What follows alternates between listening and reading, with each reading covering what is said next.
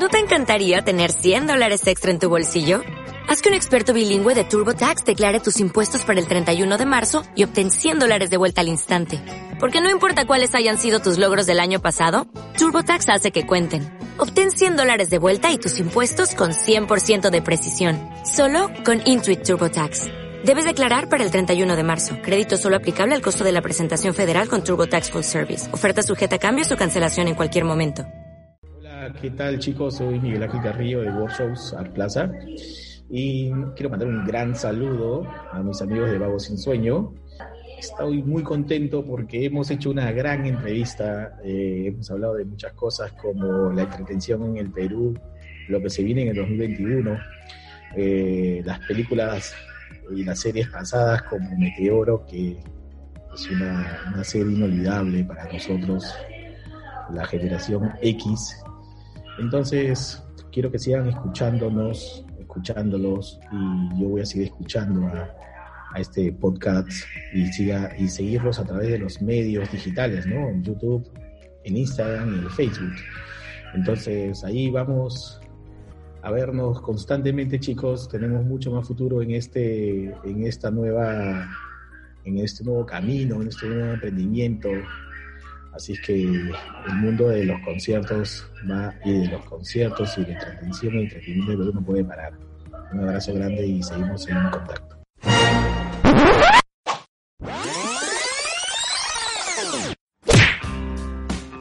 Ahí está. Aquí Adrián, escuchando Alabama Shakes. ¿Qué tal chicos? Hoy día, hoy día nos vemos bastante homogéneos porque somos cuatro como la portada que tanto nos gusta y de la que hablábamos hace poco con Adrián. Chicos, hoy día tenemos un invitado muy especial y nada, quisiera aprovechar que Adrián, que es el George Harrison del podcast, pueda dar la bienvenida a nuestro invitado. Este, bueno, el día de hoy estamos con lo que se podría llamar un gestor cultural, ¿no? Alguien muy importante acá en la movida que se llama Miguel Ángel Carrillo. Él es cofundador de Art Plaza, que es este un espacio para que la gente, para que los artistas se presenten ya lo que sería vía internet, ¿no? Vamos a ahondar un poco más en eso, pero primero hay que saludarlo, pues, Miguel Ángel, ¿cómo estás? Hola, mi brother, ¿cómo están? ¿Todo bien? ¿Cómo van por allá? Ah, bueno, acá. Todo bien, Miguel Ángel, felizmente. ¿Qué tal? ¿Cómo, cómo va la chamba? Mira, se trabaja como nunca. Eh, pero ya no te puedo decir el resto. sí, justo hablaba con un amigo en, en, Chile hace unos días, un productor también de conciertos y de mega conciertos, y me decía, trabajo más que nunca, loco, pero finalmente, pucha, me dice, es tan agotador porque, digo, sí, es cierto, yo también levanto a las siete y media de la mañana, ahora que están los chicos entrando al colegio, de temprano vía online también y, este, y a veces te quedas conectado, yo me quedo conectado casi todos los días hasta las 2 de la mañana. imagínate, ojos. trabajas, trabajas como nunca, este, porque ya no, te, no tomas sentido conciencia de del tiempo que estás en la oficina, sino como que la oficina se convirtió tu, en tu casa, o sea, tu casa es tu oficina, y este y ahora te conectas por donde tú desees, ¿no? Entonces tú, yo el otro estaba haciendo, estaba justo yendo al grifo y me llama un amigo y me dice, oye, tenemos una videollamada, dale, hagámoslo. Claro. Te conectas en cualquier lado, ¿no? Y trabajas y chambeas en cualquier lado. Entonces, esto es como que ahora en, cuarentena recién creo que nosotros los peruanos hemos sentido esta pegada, pero finalmente cuando comenzó la evolución del celular, creo que ahí fue donde nos pusieron ya un grillete laboral. Claro. Constante. Si, alguna vez había, había, escuchado eso también del BlackBerry, que justo BlackBerry ¿Sabes a qué le decían Blackberry? A las bolas que iban en los grilletes que llevaban los presos antiguamente. Entonces había, escuchado esa historia también hace como 15, 20 años cuando el BlackBerry empezó a estar de moda y ya las empresas ya ni siquiera pues uno tenía que comprar el celular, sino si tú ya eras gerente o administrador de una empresa, ya venía ya la empresa y te decía, toma, acá está tu, tu BlackBerry. y ya estabas enganchado, ¿no? A tener mandar correos. El gancho de la, de la publicidad del BlackBerry está conectado a las 24 horas, justamente. Claro, el, el, gancho era ese, ¿no? El que estabas conectado siempre con el smartphone constantemente, ¿no? el este, ángel. yo, yo tuve la fortuna de trabajar en una, en una compañía de telefonía.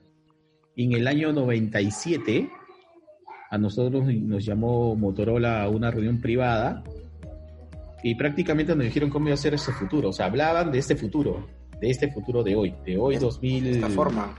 de 2020, cómo íbamos a estar interconectados. Y yo lo veía, pero recién estábamos en un startup, en un teléfono Nokia 232, ¿me entiendes? Ni mensaje, a- así te digo, ni mensaje de texto todavía se había descubierto como una opción, porque los gringos fueron los que descubrieron el mensaje de texto. O sea, la juventud gringa consiguió el mensaje de texto como la opción más la- gratuita para poder enviarse mensajes. Entonces fue increíble. En ese entonces ahora me pongo a pensar todo lo que hay y dije, efectivamente, lo- lo- los, la- esta gente tuvo mucha razón de lo que venía en el futuro, solo que tuvieron que soltarnos el espacio. Y el futuro era eso, de que nosotros no tuviéramos oficinas, sino nuestra oficina móvil fue, sea este celular. Esto es la oficina móvil, en realidad. Miguel Ángel, una consulta. ¿Tú te dedicas a tiempo completo a Art Plaza? ¿Es tu trabajo siempre? Mm, mira, yo me dedico a tiempo completo a ser un creativo del entretenimiento. O sea, podríamos decir ahora, yo soy un creativo de la entretención. Desde hace mucho tiempo lo yo descubrí esa, esa vocación. Este, pu- puede ser que haya pasado en un proceso de productor, de, ¿me entiendes? Primero, yo a los 18 años tuve una discoteca eh, con mi, con, con mi novia en ese entonces, que ahora ya es mi esposa tuvimos una discoteca y por temas de estudio ¿Ya? y 18 años también tener una discoteca era muy muy alocada nuestra vida, entonces decidimos dejarlo en pausa y, te- y en esa discoteca teníamos muchos conciertos con diferentes bandas. Entonces este, decidimos dejar, dejar, dejar guardado esa, esa idea y decir, bueno, vamos a, tomar, vamos a tomar esto nuevamente, pero en el futuro, cuando tengamos mucho más capital. Y cada quien se decidió a trabajar en lo suyo. Y regresa, regresé al mundo del entretenimiento a los 27 años. Justo cuando ya había había tenido mi primer hijo, decidí regresar al mundo de la entretención nuevamente junto con mi esposa, pero ya con un capital de trabajo y con una experiencia de haber trabajado en una empresa multinacional, donde ya no solamente eh, iba en sentido a lo que era mi una idea, ¿no? Un, una, un sueño, ¿no? Ya era un estudio de mercado este, mucho más elaborado, ¿no? Y entonces comencé a, hacer un estudio de mercado eh, y a, hacer, y a ver las necesidades del consumidor, que era lo que me habían siempre en la compañía esta, de, esta multinacional de, de telecomunicaciones, me habían este, Como que enseñado. enseñado, o sea, me habían dicho, tú debes entender al consumidor. Si no entiendes la necesidad del consumidor, le vas a vender una huevada que nunca más le va a servir. es como re- vender refrigeradores. Hay mucha gente que se jactaba y decía, yo vendo refrigeradores en el Polo Norte, soy un, un, un mago en ventas.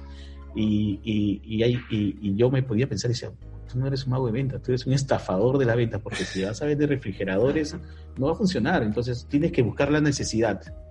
Entonces, si es que tú quieres venderle en el Polo Norte eh, una cosa como esta, pues, véndele un calefactor, ¿no? ¿Me entiendes? Y este tipo siempre te va a llamar para comprarte.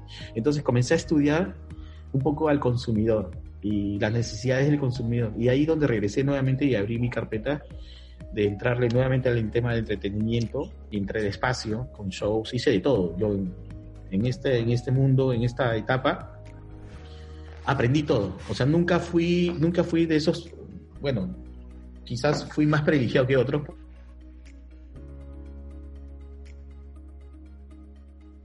Miguel Ángel, creo que te colgaste.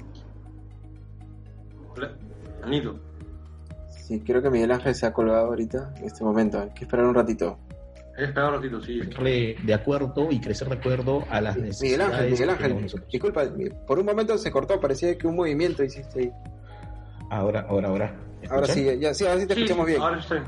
Ya, bueno, entonces siempre quise crecer en base a la necesidad del mercado y al conocimiento nuestro. O sea, que quisimos, no quisimos que nadie nos enseñara, porque tranquilamente En ese entonces nosotros pudimos haber contratado un productor de campo, un productor general, un productor tal, y íbamos al ruedo a- con un mega concierto en tal lugar. No, nosotros decidimos hacer lo contrario, decidimos estudiar el mercado desde cero, hasta, dice hasta discotecas.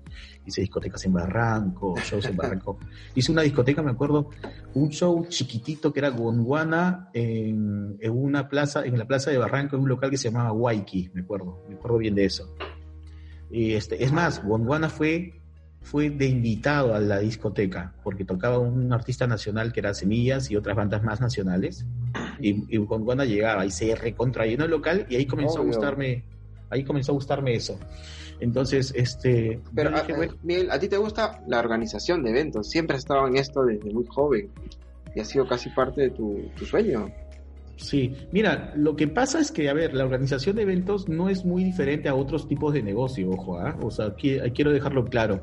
O sea, es muy parecido y ahora que he- estoy he elaborado este proyecto que se llama Art Plaza, es un proyecto muy parecido. el- el- la elaboración de, de Art Plaza termina siendo una elaboración tal cual un set de televisión, ¿no? Claro. este y sale en vivo y todo. Pero sin embargo, no te- ahora me he dado cuenta que el, el de producir conciertos no termina siendo no termina siendo una, un emprendimiento muy diferente a otros, ¿no? Lo principal, y como siempre se lo decía yo ayer a Kimberly en una entrevista que nos hizo, era lo principal de todo esto es ser preventivos. En cualquier negocio que tú realices, chicos, tiene que ser, tiene que prevenir el riesgo. Entonces, de todos los ámbitos. Por ejemplo, hay mucha gente que dice, no, yo trabajo a presión y soy un apagaincendios. Ya, ese Claro. no, a ese no lo necesitas en tu compañía. A ese descártalo. Sácalo de tu compañía y usa los que son preventivos.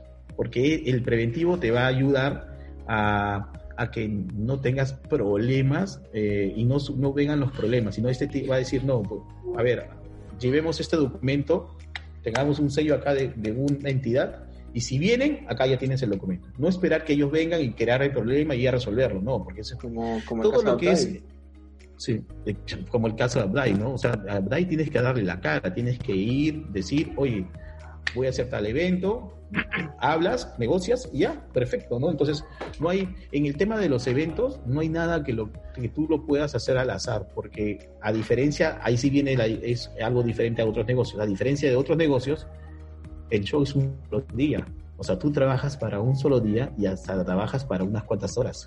Porque después Claro. de eso no te queda nada. Después de eso no te queda un producto para vender.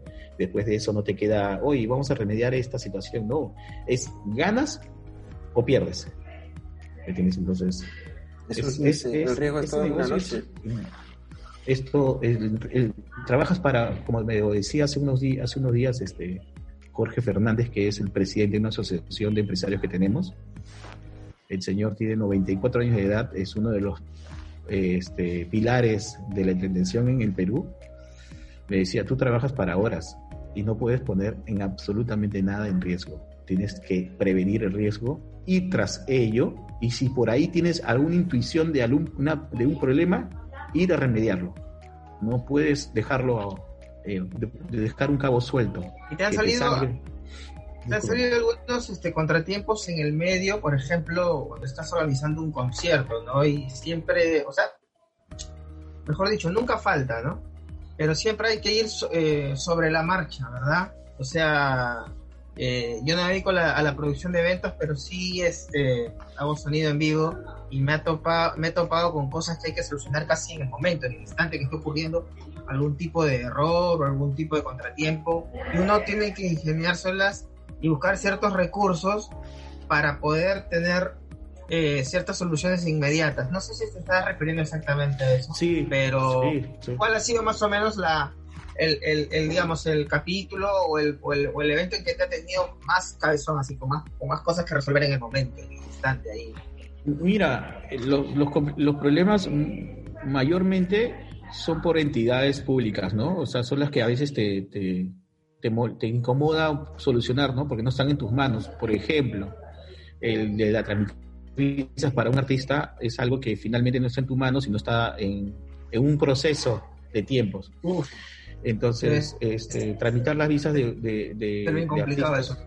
No, de tramitar la- Bajadas y todo eso. Sí, aparte que la tramitación de visas en el Perú es distinta a cualquier tramitación en el mundo. ¿ah? Ojo, somos ¿Ah, sí? casi los únicos que trabajamos de esta forma. En Chile, una tramitación de visa es llegar a- al aeropuerto, pagas alrededor de casi 500 dólares. Es más Claro. caro, ojo, ¿ah? ojo, como 500, como, como 400, 500 dólares. Es mucho más caro, ojo. Llegas al Es más, aeropuerto. y- es más caro, pero más rápido. Digamos. es práctico, exacto. Es más caro, pero es práctico. Llegas al aeropuerto, dices, ¿para qué vienes? Eh, soy artista. Ah, ok, soy artista, pa, pasa, plum, tal cual.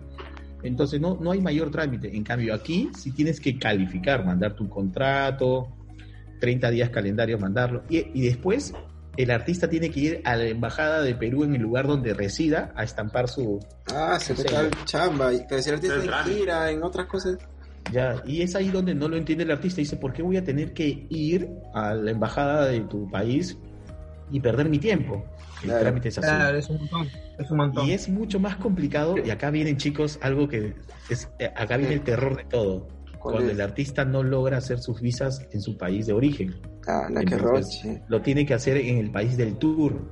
Por ahí tienes que cuadrar que todos vayan en un horario para que realicen las visas. Y ahí viene el terror. Esto no es el terror, ¿eh? el terror es cuando el- la embajada del- de Perú, en, no sé, pues en Colombia, en, en- en- en Ecuador, o no sé, en, en República Dominicana, por ejemplo, te dice, yo hago solamente cinco visas. Y son 17 músicos. La que piña. Oye, ¿qué tal el estrés? Por Dios, oye. Es No. un estrés, es un estrés, es un estrés. Por eso te digo, o sea, no puedes, no puedes dejar cabos sueltos en esto. Finalmente trabajamos con muchos este, profesionales actualmente dentro de cada una de las áreas, gente joven que ha aprendido a hacer esto y gente que como nosotros también igual hemos aprendido a hacer estas cosas y a resolver problemas, este, y a pre- perdón, a prevenir problemas. Entonces, este, gente que también ya no te deja ni un cabo suelto, ¿no? Entonces ya estamos medio adelantados de las situaciones y tratamos de resolverlo. La última vez me tocó contratar a una persona, me- eran dos caminos, o irme yo a Colombia a tramitarle unas visas a unos artistas, o sea, yo coger los pasaportes, llevarlo a la embajada, pedir el, por favor, ¿no? Soy peruano, ayúdame, ¿no? O era el de, el de contratar a una persona colombiana y que haga toda esa gestión. Entonces me justo conversé con unos amigos de, de Stereopic, que hacen un festival muy bueno allá en, en, en Argentina, en Colombia, y le dije, oye, ayúdame con una persona. Me dijo, bueno, tengo esta persona que te va a ayudar. La llamé, la sabía toda, le di todos los documentos, le di las pautas y un poco cómo debe hablarle al, al cónsul de, de Perú. Este, y nada, no, sí resolvió, ¿no? Entonces, pero te digo, es, esto, esto es, es como terror, terror, ¿no? Cuéntanos, un poco, Miguel Ángel, de, de esto, de Arplaza. ¿Qué es Arplaza para que la gente que escuche este podcast sepa muy bien y cómo Sí. poder conocerlos más? Sí, mira, poco para no irnos tan lejos, pero como te decía, yo me dedico ser creativo en la entretención. Entonces, creé Co- World Shows. ah, es una compañía que tiene más de 18 años creada ya. Ha hecho Inmensa. muchos eventos, entre pequeños y grandes eventos. Este, muy memorables, algunos muy memorables, muy lindos, que me han encantado producir y, y- y emprenderlos. Y este, hace cuatro años, siete años, comencé a crear una unidad de negocio que eran los festivales, experiencias de negocio, siete años comenzó a, a- a- también a, a entender al consumidor, a entenderlo, ¿ah? a entender las necesidades del consumidor. Por ahí había muchas experiencias de buenos festivales y todo, pero empezamos a entender. Y dentro de ahí me, me tocó eh, también crear una unidad de negocio que era Plaza Arena. Entonces, Plaza Arena Plaza fue Arena. un, Plaza Arena fue un local que, te- que tenemos nosotros, que teníamos nosotros acá en el costado del Jockey Plaza, y todo fue un invento nuestro. Cómo lo inventamos, cómo, y llamamos a una empresa que puso las estructuras, alquilamos un local en un lugar, este, y creamos toda la unidad de negocio de, Plaza Arena. Entonces, a raíz de esas experiencias que hemos tenido, y en, y en época de pandemia, eh, tal cual, con mucho tiempo de ocio, como entenderás, y, sabe, y una incertidumbre muy grande de no saber qué hacer, se me ocurrió crear una herramienta que pueda servirle a, todo, a todos los, eh, la necesidad del mercado, ¿no? De los que, que estaban en este medio. Entonces era para el empresario, para el productor, para el promotor, para el artista, eh, para el artista que quería verse distinto, en un lugar que, más o menos tiene ahora un escenario de 12 metros de boca por 7 de ancho, luces, sonido, toda la, la experiencia de un concierto en vivo, y porque también me llamó la atención de que muchas, muchos artistas decían este concierto en vivo desde su casa. Y yo Claro. como que y me, y decía, pero no es un concierto, loco. o sea, Ah, es un- ya. es un, un live session, o podríamos hacer es un jamming en tu casa con tu guitarrita tocando, pero no es un concierto. Concierto es donde tú sumas a más de seis o siete profesionales y es más, a veces a un concierto necesitas hasta cientos, hasta miles de personas para lograrlo. Un estadio nacional necesita casi mil personas para poder lograr en cuestión a cubrir todas las necesidades de la logística que demanda. Pero entonces, este, yo le decía, no es un concierto, un concierto es, este, tiene una operatividad mucho más elaborada. Es más, si que tú te vendes como concierto, creo yo que le estamos faltando el respeto a mucha gente que viene atrás de nosotros haciendo cosas de hace mucho más tiempo que nosotros mismos, que son profesionales del ámbito del, del mundo de la entretención, ¿no? Entonces, este, es ahí donde yo, estos, esta Plaza son live shows, no terminan siendo conciertos porque tampoco he querido nuevamente decir, como le digo, no Ni falta el respeto a nadie, son live shows, Live son show. live streaming, son este son eh, experiencias nuevas que va a tener el público. Entonces comenzamos a, a hacer esto y, y también nosotros teníamos un festival que se llama la GOG Level. Este, Ah, mira, de freestyle. Ah, el de rap. Sí, el de freestyle. Y la GOG Level Claro. tiene cuatro, casi cinco horas de transmisión interrumpidas en vivo. Entonces ya veníamos, a ver, veníamos de haber hecho dos, dos GOG Level de casi cinco horas de transmisión interrumpidas y ya teníamos como que es, es como, yo, yo lo siento que es como un plan de vuelos. Es como un piloto comercial, ¿no? Que dice, tengo tantas horas de vuelo y sé exactamente lo que hago. Entonces, esa, esa, esa idea o, en- en- o ese conocimiento que obtuvimos a través de este festival y también de otros eventos más que yo tenía, el Intel Media Fest, que era un festival de youtubers. Claro. Entonces, Man, todo esto, todo esto lo llevamos a este, a este circuito, ¿no? Un circuito donde no sabíamos contra quién nos estábamos enfrentando, este, quién era el consumidor, de, lo iba a ver detrás de una pantalla. Entonces decidimos como que llevar nuestra experiencia pasada, eh, de años anteriores, a esta nueva experiencia, pero que, que tuviera mucha interacción. Entonces la única forma de lograrlo era hacerlo en vivo, porque comenzaron a, a surtir- a surgir este, comentarios o, o ideas, ¿no? No, no lo hagas en vivo porque se te va a caer la red, la red en Perú es muy mala. Entonces, bueno, y, pero era como que, oye, pero si somos productores en vivo, hacemos conciertos en vivo, ¿por qué vamos a hacer un falso en vivo? Porque ese era más o menos el camino que nos, nos decían, ¿no? Que lo están haciendo, ¿no? He visto otras marcas que están haciendo ese como en falso en Sí, vivo, ¿no? Sí, hay, hay muchas, hay muchas este, ideas ahora, muchas, este, muchos emprendimientos que están haciendo falsos en vivos. Y, y bien, pero yo también, ahí es donde yo les vuelvo a repetir, hay que ser, hay que respetar un poco al público. Principalmente decirle, oye, voy a hacer un video grabado y lo voy a lanzar tal día en estreno. Esa es la palabra, esos son los medios. Pero no decir, oye, voy a hacer un live streaming y suben, ponen play y lanzan un show que grabaron hace dos semanas. Y que ya está editado, Claro. con el audio mejorado, Hay corregido, que ¿no? tener mucho Sí. cuidado con eso, porque a veces los términos se confunden, ¿no? Por ejemplo, en abril hubo un concierto mundial con Paul McCartney, con Elton John, con los Rolling Stones, que también la gente pensaba que era un live stream desde, desde las casas de estos artistas, ¿no? Y era muy gracioso porque veías la casa de estos, ¿no? De, no sé, de Lady Gaga, así, y todos estaban como que súper producidos, con consola, con, con, su- con una voz súper tuneada, había una mezcla, ¿no? Ahí, y, y decía, bueno, ¿qué, qué tal, qué tal este? No, no es tan, la- tan home, ¿no? No es tan hogar, no es, tan- es un concierto desde el hogar, ¿no? Pero bueno, es- sí, poco a poco creo que se ha ido desarrollando este tema de los en vivos, ¿no? Sí, hay que tener, yo como lo vuelvo a repetir, hay que tener mucho cuidado de cómo venderlo, porque finalmente el consumidor es el que va a registrar y va a saber exactamente a quién, a quién este, ver. Entonces, yo hice, por eso que creamos la marca Art Plaza, una marca que está dedicada netamente a cubrir todas las necesidades del arte explícito en todo el ámbito 360. Entonces, yo puedo hacer una feria gastronómica, puedo hacer una feria artesanal, puedo hacer puedo hacer un concierto en vivo, puedo hacer una obra de teatro, puedo hacer un stand comedy, puedo hacer todo durante, du- durante eh, todo el día en este espacio. Entonces, tengo diferentes ambientes, tengo un segundo piso ambientado, tengo un primero, un primer, con un primer plano de un escenario de, de la descripción que ya les di, tengo dos laterales para hacer locaciones, tengo oficinas, tengo un montón de espacios que finalmente dentro de un, un área de 1400 metros cuadrados te permite hacer muchas cosas. Entonces, este, es una de las ventajas que, que, vimos en este, en este espacio y un potencial, y principalmente porque era un espacio que había hecho ya conciertos anteriormente, antes se llamaba eh, Plaza Arena, y yo ahí hice conciertos de cultura profética, Molotov, hice conciertos, antes había estado ahí este Dimitri Vega y la Mike, entonces, entonces habían ido artistas muy buenos, ¿me entiendes? Este, yo dije, este es el espacio, ¿no? Porque finalmente no estamos haciéndolo, no estamos inventándonos una historia, entonces estamos haciendo, eh, estamos realizándolo en un espacio que, que finalmente ya ha desarrollado cosas internacionales, contenidos internacionales, y ahora con los artistas nacionales le va a ir muy bien, dije, ¿no? Entonces, eso es, ¿no?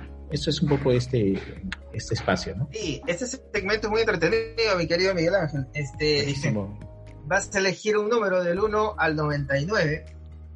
Este, y, e, y ese número que tú elijas, muy, muy random, muy, muy aleatorio, muy al azar, va a ser, eh, va a marcar tu destino en el podcast, porque va a ser una pregunta este, que se relaciona mucho a, bueno, a la vida, a la vida en sí, no solamente a los proyectos que podamos hacer, sino que también a, la vida personal, a la vida, de, digamos, de cómo te has desarrollado durante todo, durante todo tu pasar.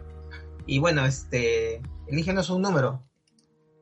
A ver, el 21.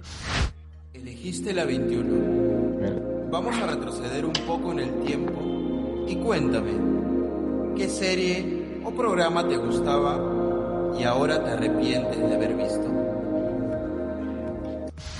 Pucha, que yo soy muy muy metódico para las series, ¿ah? Si más de una persona no me la recomienda, no me engancho. Ah, pero de niño, pues, chivolo, esa época. De adolescente, fácil. Mira, ¿sabes qué? A, a, mí me gustan mucho los autos. Mucho, mucho. Mi pasión, creo que mi segunda pasión son los autos. ¿sí? Si quisiera hacer otro negocio en un futuro, en, algún, momento lo digo, me voy a jubilar con un negocio de autos. Ya tengo, en verdad me gustan mucho los autos. ¿ah? Hacer, Uber, por ejemplo. Eh, no, más que todo, no sé, personalizarlos, hacer cosas así. O sea, tener, ver, no, no de alta gamas también, o sea, por ahí también, también ideas, pero, pero por ejemplo, la otra vez intenté ver Meteoro. Meteoro. wow. Es buena serie, no, no, hay roche con Meteoro. Eh, pero lo intenté ver en YouTube. No te pero no te arrepientes de haber visto. No, no, no, no, no, no.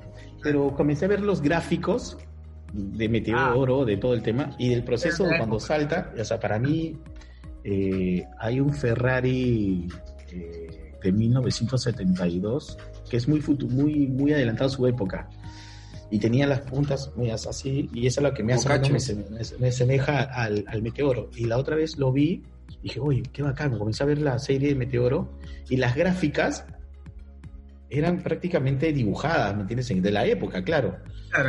Y dije, oye, este, y la, y la historia en ese momento estaba media, media descifrada, pero mira, era la época de los 80, yo, yo veía Meteoro, Puma Cool, este, no sé, muchas, muchas, muchas, muchas series de estas que finalmente eran dibujos animados que te enganchaban con todo, ¿no? Pero no es que me haya me haya decepcionado, sino es que decía que tan mala era la televisión en ese entonces. claro. Sí, sí, sí, sí, Bueno, ahora, ahora, claro, ahora vivimos en un mundo alucinante, ¿me entiendes? Una de las cosas que siempre le digo a mi, a mi suegro, la teletransportación, ¿no? Y ahora vemos un Dark que viaja de... Viaja Increíble, ¿no? Claro, entonces... Este, claro, se está jugando bastante con el tema del tiempo. Claro, o sea, yo, yo conocí a mi suegro y una vez en una conversación, hace muchos años atrás, casi 18, casi 20 años atrás, le decía la teletransportación. Mi suegro era, es un japonés mm. old school, ¿me entiendes? Serio, de muy pocas palabras. Más que para la familia y cosas así. Y le decía, don Fernando, la transportación. Y dice, eso no va a existir, me decía. y ahora hace unos meses con, que conversábamos por teléfono, decía, ¿viste Dark? Sí, sí, sí, vi. Y tengo acá, y él, él alucina, mira, ¿cómo son los japoneses? O sea, tan metódicos, que él había hecho una pizarra con los nombres y las familias. Ah, bueno. ¿El Y yo le dije, pero eso está en Instagram. eso, está en- eso estaba en el árbol genealógico está en Instagram, ¿no? Pero ¿cómo, ¿cómo te das cuenta que inclusive lo había puesto en la computadora, en Excel? Ah, ¿de qué metódico, Ah. señor? Qué bárbaro. No, no, Claro, no, japonés. Ni nosotros, No, ¿no? Ah, Si ellos juegan, eh, ellos juegan en serio. Dile. Ellos juegan en serio. No, no. Ellos están en otro nivel. Ojo, porque ahí sí veo que. por lo más contado. Sí, entonces, este, ellos sí están metidos. Él tiene su árbol genealógico familiar de él propio. Y sabía que él iba a hacer algo así, ¿no? No- nunca me deja de sorprender. Qué loco. Pero bueno. hablando un poco de la- de ser metódico y todo esto, eh, justamente el tema que, que nos abarca, que, ah, bueno, ya estamos hablando un poco de eso y todo eso, básicamente es eh, El futuro. el futuro de los, de los eventos de, de- en el Perú. ¿Cómo, ¿Cómo ves en contexto pandémico o en contexto live stream, un poco lo que hemos hablado? eh, el futuro de los eventos artísticos en general, ¿no? O sea, conciertos, teatro, cine. Eh, ¿cómo, cómo, cómo crees que vamos a afrontar eso del 2020 para arriba? Sí, claro. Bueno, ya partiendo de que hay que ser, hay que ser, este, sinceros y creo, creo yo, este, en este caso, tomar nuestras precauciones y saber que exactamente en el 2020 no va a haber nada. Claro. O sea, Ya de eso sí, de hecho. cosas presencial, eh, presenciales es muy difícil porque finalmente también existe el siguiente factor, no solamente de que te lo restrinjan, sino que el factor de que todo el mundo se quiere cuidar, ¿no? O sea, principalmente en- ahora, si, si, me, si me preguntas a mí qué es lo que primero hago es cuidarme, ¿no? Y no solamente cuidarme por mí mismo o por mi salud, sino por cuidarme por la salud de mis hijos y de mi familia entera. Entonces, mucha gente va a salir con esa, ese temor. Aunque el peruano, la otra vez me decían, el peruano olvida rápido. En dos semanas después de abrirse una vacuna, ya se olvidó. Ya estamos en conciertos. Ya, ya están en conciertos, en conciertos. ¿no? Pero finalmente yo, ah, siendo, siendo principalmente un hombre de fe, porque todo esto y todo lo que hemos construido es en base a la fe, a- a- a- al esmero, Claro. este, siendo de fe nuevamente les digo, este, yo creo que todo esto se va a desarrollar a partir del primer trimestre de 2021. Porque también los, los, las- las- los, los festivales comienzan a desarrollarse a partir de marzo del siguiente año, ¿no? Tenemos un festival muy grande en la región que se llama Vive Latino, que se hace en México. Están los Lollapaloozas que por ahí se van a nuevamente a lanzar, ¿no? ¿Me entiendes? Los- Entonces yo creo que por ahí van a ir las condiciones ya vacunas ya existen, o sea, ya dicen que ya hay vacunas, ya Rusia anunció su vacuna, ya este. Estados Unidos no se va a quedar atrás, o sea, yo creo que finalmente el mundo de los conciertos van a ir para el primer semestre de 2021. Entonces, cuando tú me dices qué le espera a los conciertos, finalmente lo que estamos haciendo nosotros ahora en Art Plaza, las transmisiones en vivo, es una alternativa que finalmente siempre lo he, lo he conversado con muchos empresarios, amigos y periodistas que, le, que se dado como indicación. Por ejemplo, en la Google Level nosotros hacíamos una transmisión en streaming, vía streaming, vía live streaming, en YouTube, donde tú tenías la, la- elección de verlo gratuitamente por este medio al mundo entero. Y también ibas al lugar, al show como tal, ¿no? Pagabas tu boleto y entrabas. Pero Claro. una de las cosas, una de las cosas que nos pasó con mi hijo es ir a otro evento donde hacían live streaming también y en paralelo íbamos por el camino viendo, porque el tráfico de Lima era desastroso y, y el lugar donde se hacía era totalmente este, complicado llegar, es verlo durante el camino, ¿no? Porque Claro. y todos nosotros, y, y qué bacán, o sea, llegamos, nos enganchamos, entramos. Entonces yo lo que le espero, espero con el tema de los conciertos es que haya, hayan dos caminos. El camino del live streaming y el camino de los eventos públicos presenciales. Los clásicos eventos. Clásicos Claro. Entonces, ¿Tú crees te- que, yo tengo una preguntita rápida, sí, Sí. ¿tú crees que entonces en ese sentido los conciertos en live stream no es que vayan a desaparecer una vez se retorne a, entre comillas, la normalidad, sino que van a convivir como si fueran como un solo ente, algo así? Mira, créeme que yo voy a ser el principal motivador de poder ofrecerle a poder indicarle al artista de que podamos tener esas dos opciones para explorar la posibilidad de un nuevo consumidor. Ojo que por ahí hay alguien que me, me decía también, oye, pero vas a hacer que la- los conciertos no se llenen. No, no es así. Vamos a descubrir un nuevo consumidor. Un nuevo consumidor que principalmente no iba a vernos a los conciertos y que en Claro. paralelo va a querer ver algo en live streaming.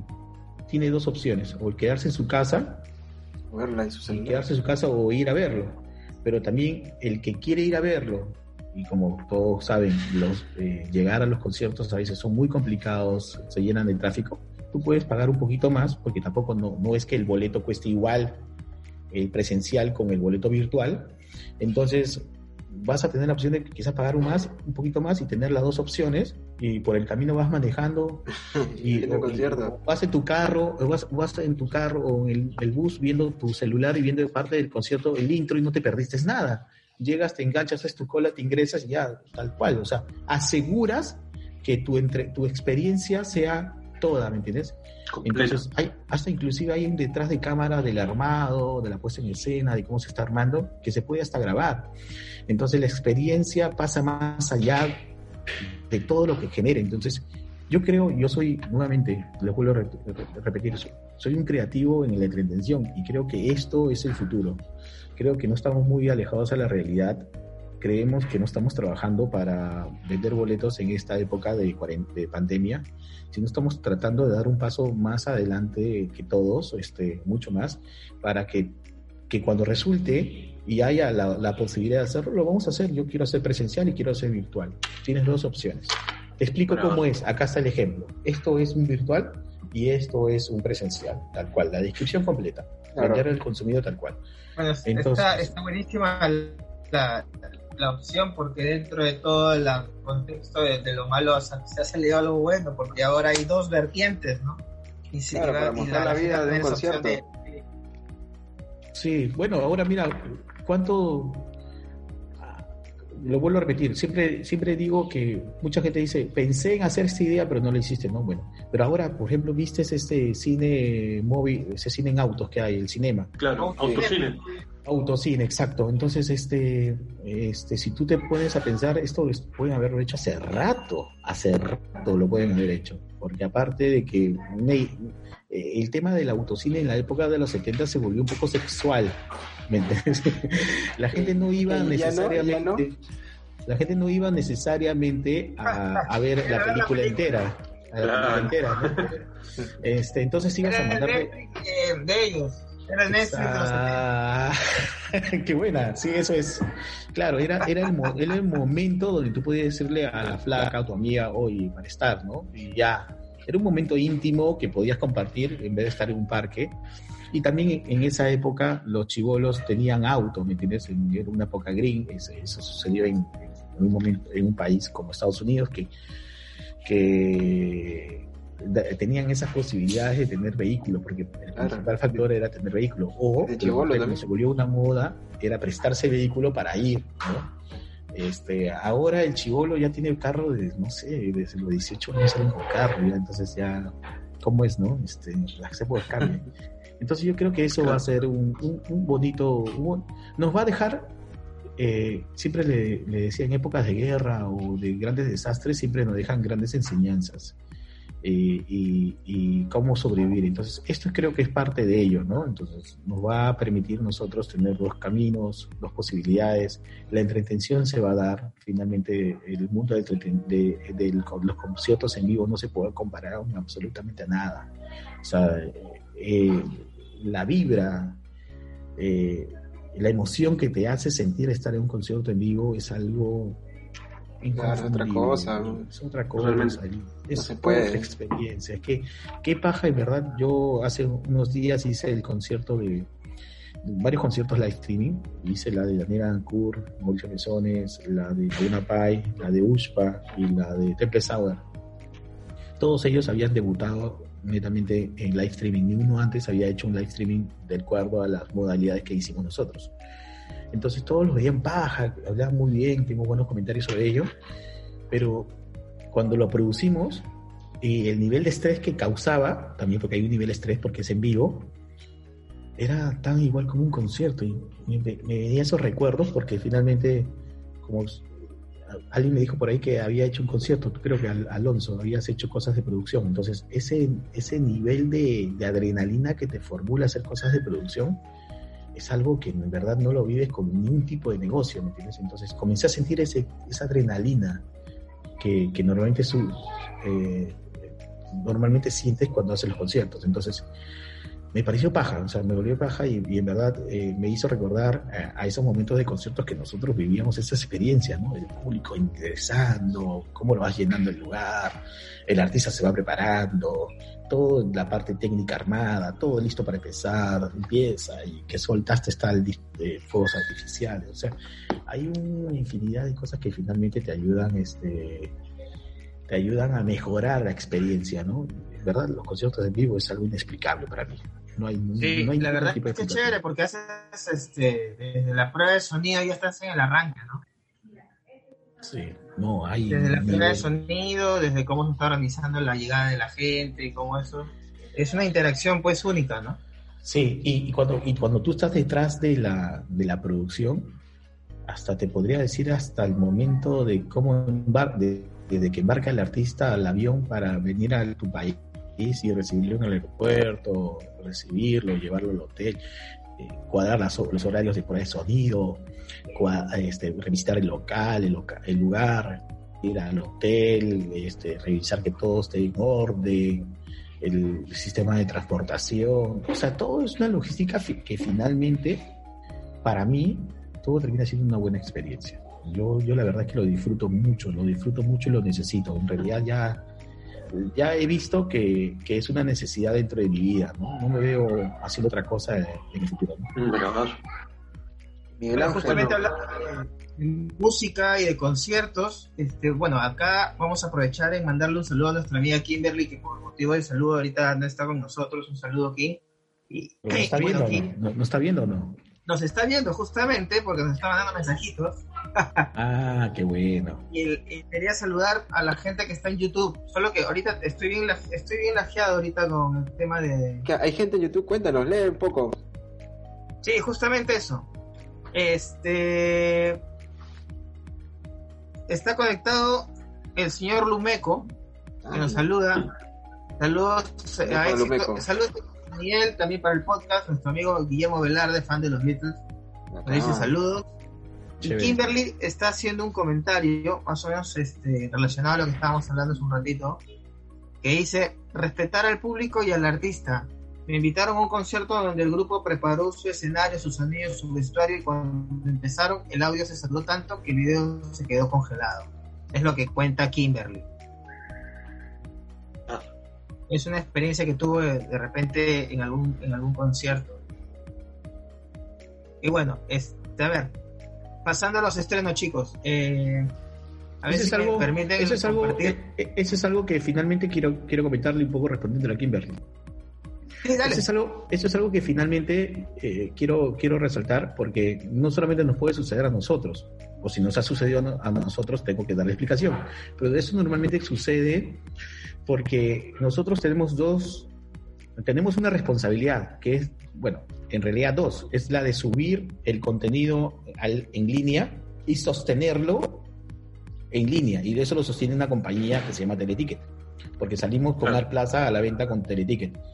Pero también hay una tercera responsabilidad que necesariamente no está en nuestras manos, pero sí vamos recomendando, y por eso tenemos a una persona que va recomendando en el, proceso de la interacción este, en vivo, que a veces hay que actualizar, porque a veces el sistema de... Eh, el sistema de internet que tenemos en casa es un sistema doméstico que alterna, no, no es constante. El sistema de internet te va mandando así, y va subiendo y va bajando. Entonces, a veces tienes que actualizar. Entonces no es una responsabilidad nuestra, por eso que nosotros le decimos, oye, si se congela, actualiza. Entonces es un tema que finalmente también pasa dentro de la experiencia, ¿no? Hay notas que es un concierto totalmente en vivo, entonces este, no creo que me haya tocado a mí sobre el tema del vestuario porque no tuve a, nadie que haya hecho un tema de vestuarios en vivo pero, pero sí, va a pasar bastante en esto, ¿no? Entonces, finalmente deben entender que es, es una vía de doble responsabilidad, tanto del consumidor como de, de quien sube la, a la plataforma el video. No, interesante. Vaya, hay que estar en mosca en todos lados, en realidad, todo tipo de, bueno, lo que es sonido, vestuario, luces, eh, el productor general es como que se carga al hombro un montón de responsabilidades. Bueno, pasando un poco a, a lo que es este los estrenos, eh, desde K-Wow Music, eh, la misma Kimberly me ha pasado de primera mano eh, los estrenos de esta semana. Y vamos a arrancar con una canción que se llama Explosión, viene a cargo de Andrés Bello, que hace un... Adrián. Adrián Bello. Perdón, Adrián. Jimena Adrián. Sariñana. Con Jimena Sariñana. Ahí va. Explosion that can set me into motion. Take me. A ver, avísame con el video. Está bien. Se ve, se ve, se ve. Súbele un poquito. Ya está el mango. When I'm without you, baby. Haven't set a trip without your love. I'm losing speed without you, baby. There's no gravity. It ain't hard to see. You're the one I need. We got to face it. Todos son gráficos. Vale. Sí, es bastante, bastante chévere porque veo que está acompañado con una... A ver, vamos a... Anda bajando el volumen Alonso antes que YouTube nos penalice. Como Sí, sí, sí, He tenido bastantes, bastantes, este, bastantes comentarios de eso. Pero bueno, es un, es un videoclip, aquí, aquí tengo el- la copia, eh, que de un cantante peruano del soul, eh, que viene estrenando lanzamientos este año, canciones de este, eh, anteriormente con que se llama Temporary, Escondidos, colaboraciones internacionales con Josean Log, y ahora le toca con Jimena Sariñana. Me parece que el tema está muy bueno, suena muy bien. La paja. Obviamente lo con pueden encontrar en lo pueden Está encontrar en. Spotify o con harto groove. Este, y bueno, la segunda banda que tenemos ahora, ¿Cuál es? A ver, ahí estoy mirando tu, tu Google Chrome, Alonso. ¿Qué estás viendo? aquí está. Mundaka. Acá. ¿Han sacado video? Han Anda, sacado un video que está alucinante. ¿Cuándo vendrá Mundaka por aquí al podcast? Vamos a poner un poco de este tema que se llama Sputnik.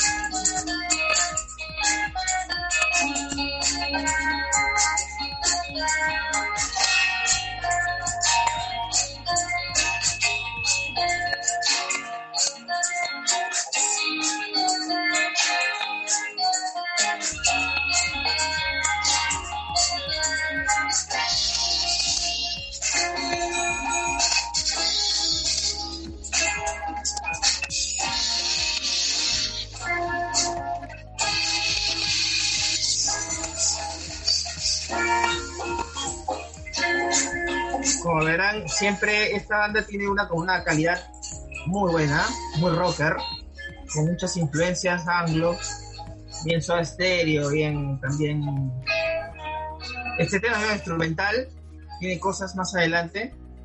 Está paja porque también ha, elaborado el video en base a una ilustración gráfica, ¿no? Entonces, Exactamente. Sí. Este, está dirigido por David Carrasco usando técnicas como el video como el video collage sí, fotografía stop frame, que también se le dice stop frame, a- aborda temas como un viaje al espacio, la evolución de la ciencia, la vida en la Tierra, nuestro alcance como humanos. claro, no ha intervenido las fotografías y, y, sí, y de verdad lo ha intervenido bien baja, se, se ve Es el bien tercer sencillo llamado del segundo disco Albatro, el segundo disco de la, de la banda, estrenado en septiembre del año pasado.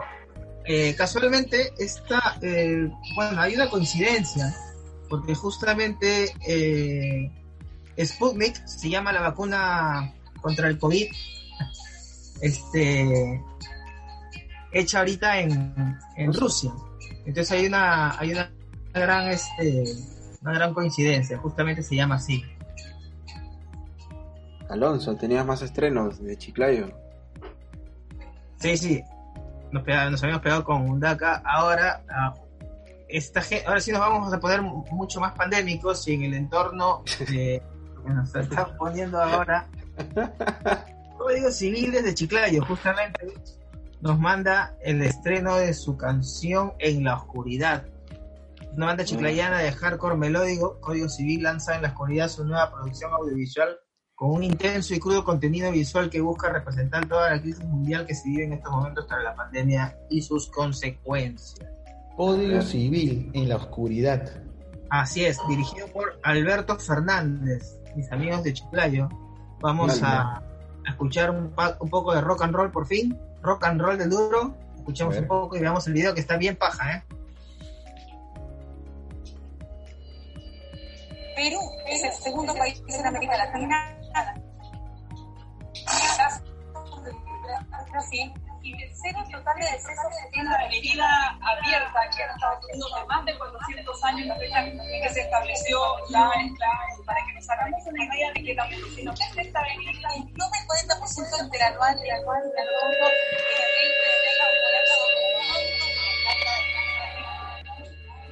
de emergencia quedan restringidos derechos ciudadanos constitucionales relativos a la vida.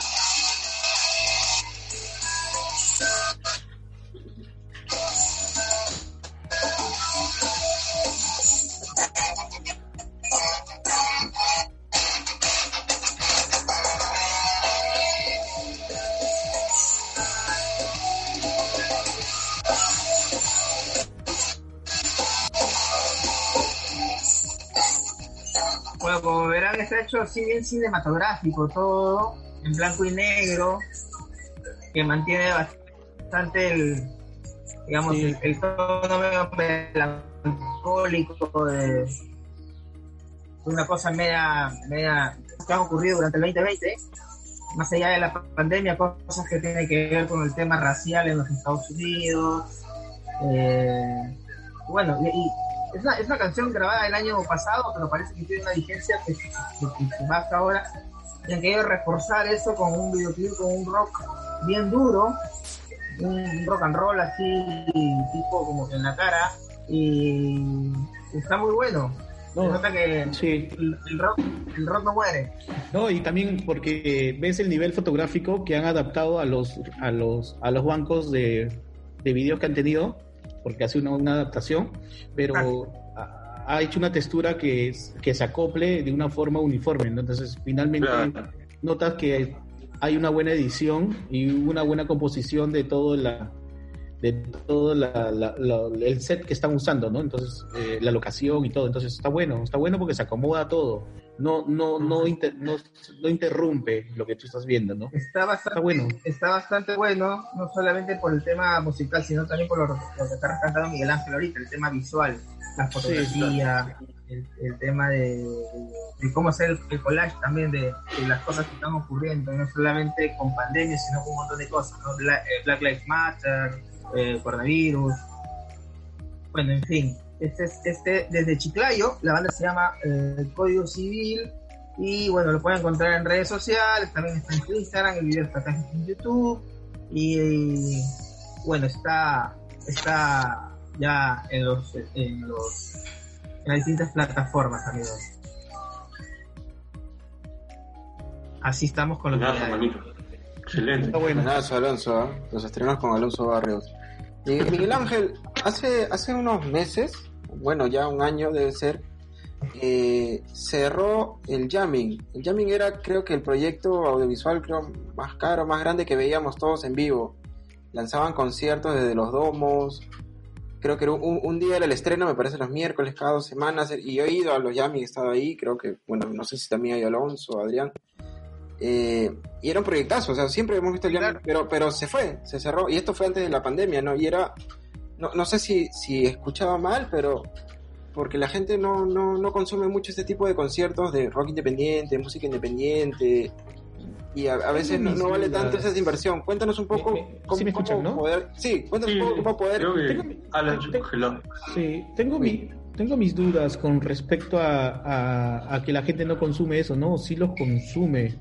Y es algo que yo justo quiero rescatar porque yo venía diciéndolo en la época de los 90 a muchos a muchas empresas y entidades como la radio también que, que finalmente el soporte el soporte consolidado que tenemos nosotros van a ser las bandas nacionales entonces una plataforma como el Yami que le da una tribuna a las bandas nacionales finalmente es, es, es lo que va a hablar de nosotros como un espacio que le brindamos a los músicos. ¿me entiendes?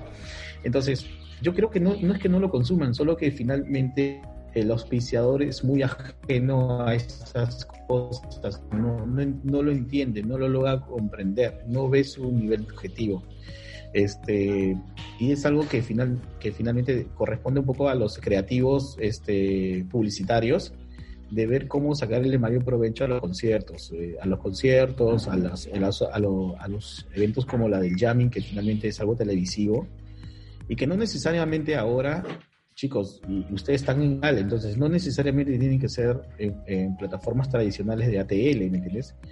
Eh, tienen que ser en plataforma, ahora tiene, todo está orientado al digital, o sea, entonces todo lo que funciona en el digital es monstruosamente medible. O sea, podemos nosotros medir exactamente la audiencia. Yo acabo con el Vogue Level con 5 millones de reproducciones eh, a nivel live streaming. Y después, por el pasar de los tiempos, llega hasta, ha llegado hasta 18 millones de reproducciones. Entonces, yo lo que, que- que quiero decir o quiero preguntar, ¿qué, ¿qué medio en el Perú fabrica 5 millones de televidentes en vivo? Entonces, yo estaba conversando la otra vez con un productor muy reconocido, amigo mío de televisión, y me decía, Miguel Ángel, eso es monstruoso, me dice. La televisión ha bajado ahora, tú tranquilamente puedes hacer 20 puntos y eres el máximo de El todo. líder. El líder de todo, ¿eh? y eso normalmente lo logras en un, en un prime time de entre las 7 y 10 de la noche, en los horarios de la, de la noche. Pero no lo vas a lograr jamás en el día. En el día están por el borde de los 3, 3 puntos, 6 puntos, me dicen, ¿no? Y eso, ¿me entiendes? Ahora he visto unos reportes que dan por ahí algunos periodistas que están en 1.5, cosas así. Entonces, no quiero llegar a eso porque finalmente eso no es nuestro business, pero yo creo que el tema del jamming pasa por la indiferencia que hacen, que, eh, que tienen los auspiciadores, que en verdad no se fijan que existe algo más allá de lo que es este patrocinar una, un show de televisión que es el de apoyar la cultura de un país, ¿me entiendes? La cultura de la música. Entonces, ellos creo que ahí finalmente hay un desconocimiento y hay un poco, yo creo que también hay, hay eh, eh, a lo largo de, mi- de mis años he sentido de que finalmente hay como que un conformismo publicitario. De hacer siempre lo mismo porque finalmente no te esfuerzas a explorar o a estudiar algunas otras condiciones distintas. Yo sé que ahora hay muy buenos publicistas, muy buenos, he conversado, tengo muy buenos amigos con muy buenos este, talentos que finalmente van a explorar esa posibilidad, pero hasta que lleguen más o menos yo creo que deberían darle una oportunidad como el jamming, ¿no? Finalmente creo que el jamming no se cierra, eh, y lo quiero decir así, no quiero que se cierre porque no lo consuman. Creo que jamming es una de, los, de las brújulas que nosotros, como yo tengo festival, y una de las condiciones que uso es ver qué exactamente qué reacción tiene el público a través del consumo del jamming. Creo, mido eso. Este, pero no creo que se cierre porque la- el peruano no consuma el jamming en lo absoluto. Yo soy, yo lo veo en digital, si no tengo lo- el tiempo para verlo en televisión, lo consumo en digital, entonces este, creo que eso no es el principal factor. Creo que están buscando una excusa, pero no creo que no sea porque el peruano no consume el jamming, lo consume mucho y en provincia mucho mayor, mucho más, ¿no? Que acá en Lima. Mal. Perfecto. Miguel Ángel, cuéntanos ahora que ya estamos, bueno, ya casi en el final del podcast, ha sido interesante todo, la experiencia que tú tienes realmente es bravaza, la gran experiencia, ya Mientras algunos a- a- hablan sobre conciertos y de cuánto se demoró el taxi, tú nos puedes hablar de conciertos y de cuánto puede una visa pues este, importar para el desarrollo de esto. Eh, realmente Miguel Ángel eh, está muy bueno, está muy bueno lo que hace, está muy bueno lo que has estado haciendo este tiempo. Cuéntale a las personas que siguen el podcast cómo poder llegar a Art Plaza, cómo conocer esta aplicación, cómo poder seguirlos ustedes, cómo ver cuáles son los siguientes conciertos y qué es lo que se viene. Bueno, nosotros ya hemos cerrado una temporada del mes de julio que comprendió desde el primer show fue Temple Sour, el segundo Daniel Adancourt, un sábado. Eh, de ahí vino la siguiente semana Laguna Pai, un jueves, un viernes eh, USPA y cerramos con Mauricio Mesones en un fantástico show que hizo. O sea, en realidad fue muy interactivo. Entonces ya nos, nos estamos, estamos alistando y modificando toda la estructura, todo lo que es la puesta en escena del Art Plaza para no ser algo repetitivo, porque es algo que también nos toca a nosotros, los productores que, que estamos en este medio, de poder darle otro respiro adicional al consumidor y que vea una puesta en escena distinta. Entonces, tanto así que puedes hasta repetir el artista, pero está en, otra dimensión, en otra escena, en otra puesta en escena distinto, mucho más lo, mucho más este, diseñada y todo, ¿no? No, sé, no lo sé. Pero bueno, entonces, eh, eh, ahora se estamos tratando de buscar nuevos artistas. Tenemos ya una agenda, ya que la terminamos esta semana y anunciamos la próxima, eh, nuevos artistas. Eh, tenemos alrededor de cuatro artistas nuevos que vamos a lanzar, este, que han querido nosotros y que fi- finalmente sabe exactamente lo que hemos hecho y que quieren hacer algo igual y yo creo que vamos a hacer mucho más lograble, ¿no? Entonces, Art Plaza es una herramienta que sirve para todas las artes, chicos. Entonces, sirve para la música, para el arte, para el teatro, para las ferias, para transmisiones en vivo. Hay un colegio que me quería, quería traer a un profesor acá y hacer transmisiones en vivo, este, a través de la plataforma e interactuar con los, con los alumnos. Entonces, la- o sea, sí, en realidad es, es, un, es una, una plataforma o, o una locación eh, física que te permite eh, que, que el cielo, cielo sea el límite, ¿no? O sea, no sé, puedes hacer todo lo que se te ocurra, ¿no? Entonces, yo creo que Art Plaza es una herramienta que finalmente le sirve a todos y nosotros estamos dispuestos a enrumbar cualquier tipo de experiencia eh, de producción o de negocios. Entonces, está abierto para todo, para los músicos, productores eh, y para cualquier eh, eh, empresa o emprendedor que quiera enrumbar un propósito bien logrado y, y mucho mejor realizado, ¿no? ¿De qué manera podemos conocer Art Plaza? He visto que tienen Instagram, también deben tener un Facebook. ¿Cuáles son sus páginas y sus contactos? Sí, estamos en Instagram como Art Plaza Perú. Eh, ahí, estamos, ahí tenemos todos los teléfonos y toda la página web. La página web es www.artplazaperú.com. Eh, tenemos un email de contacto que es contacto arroba arpla- artplazaperú.com y eh, pueden escribirnos. Tenemos el Facebook también. eh, estamos estrenando una plataforma de YouTube para ver detrás de cámaras y todo lo que sucede, un tema de producción también por YouTube. Un poco crear un poco de contenido, post- eh, preproducción, producción y postproducción para que lo vean. Es un poco de lo que también vamos a hablar, ¿no? Porque finalmente aquí mismo nosotros todos nosotros estamos enseñando algo, ¿no? El medio digital es algún recurso que finalmente eh, muchos de los que quieren aprender algo recurren para poder lograr algún tipo de conocimiento. Entonces, quien quiera puede tomar un ejemplo como este, este está moldable a cualquier, a cualquier tipo de producción. Entonces, eso es, eh, eso es. Sea, ustedes pueden, están libres hacer preguntas también por Art Plaza si tienen algunos temas técnicos, igual a mi Instagram, que es arroba Miguel Ángel Carrillo, que arroba, eh, en Lo estamos viendo ahí. Pueden hacer cualquier consulta y ahí estamos, ¿no? Perfecto. Alonso, te veo que estás como... ese Miguel Ángel. Alonso, estás como que entras y sales aquí a la, a la entrevista. Sí, tengo una. Sí, disculpen chicos, tengo una señal de internet un poco baja el día de hoy día. El día de hoy día. El, el día de hoy estoy, estoy un poco, un poco lajeado, pero. Ah, un poco, dice. Ah, Alonso.